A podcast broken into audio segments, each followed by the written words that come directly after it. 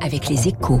Bonjour François Vidal. Bonjour François. Directeur délégué de la rédaction des échos. Les 110 milliards, les 110 milliards d'euros consacrés par l'État au bouclier tarifaire sur l'électricité et le gaz ont-ils été utilement dépensés? C'est ça, cette, cette question essentielle qu'ont voulu répondre les chercheurs de l'Institut des politiques publiques, un organisme indépendant.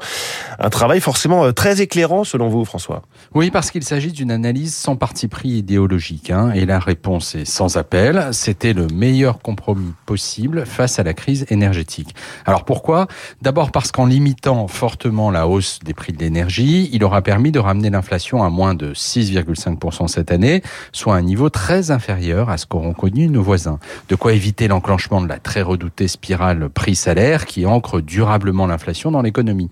La seconde raison, c'est qu'en amortissant la baisse du pouvoir d'achat, le bouclier a limité le recul de la consommation des ménages et donc soutenu l'activité. Selon l'IPP, on lui doit un surcroît de près de 2 points de PIB en 2022. En clair, si ce dispositif coûteux a accru la dette française en valeur absolue, il n'a pas pesé sur le taux d'endettement puisqu'il a généré de la mmh. croissance. Et ce rapport souligne toutefois que le, bouclier tarifaire a moins bien protégé les Français les plus modestes. Oui, pour, pour une raison simple, hein, c'est que l'énergie représente une part plus importante de leur budget.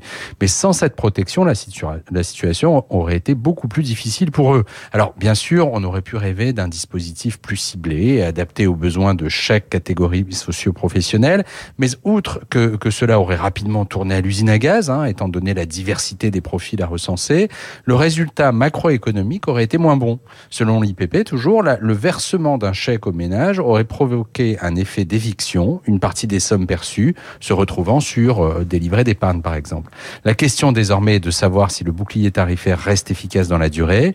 Réponse l'an prochain, puisque l'État a décidé de le prolonger en 2023, en le rendant cependant un peu moins généreux. Euh, François Vidal, chaque matin sur Radio Classique à 7h10 et en podcast quand vous voulez, l'édito écho sur Radio Classique. La une des échos ce matin, c'est cette grande interview d'Elisabeth Borne, évidemment, notamment sur le plan, le plan France 2030, mais aussi sur la, la crise énergétique. Benoît Torlotin, le patron de Bouygues Télécom et la star de l'écho, c'est dans quelques secondes.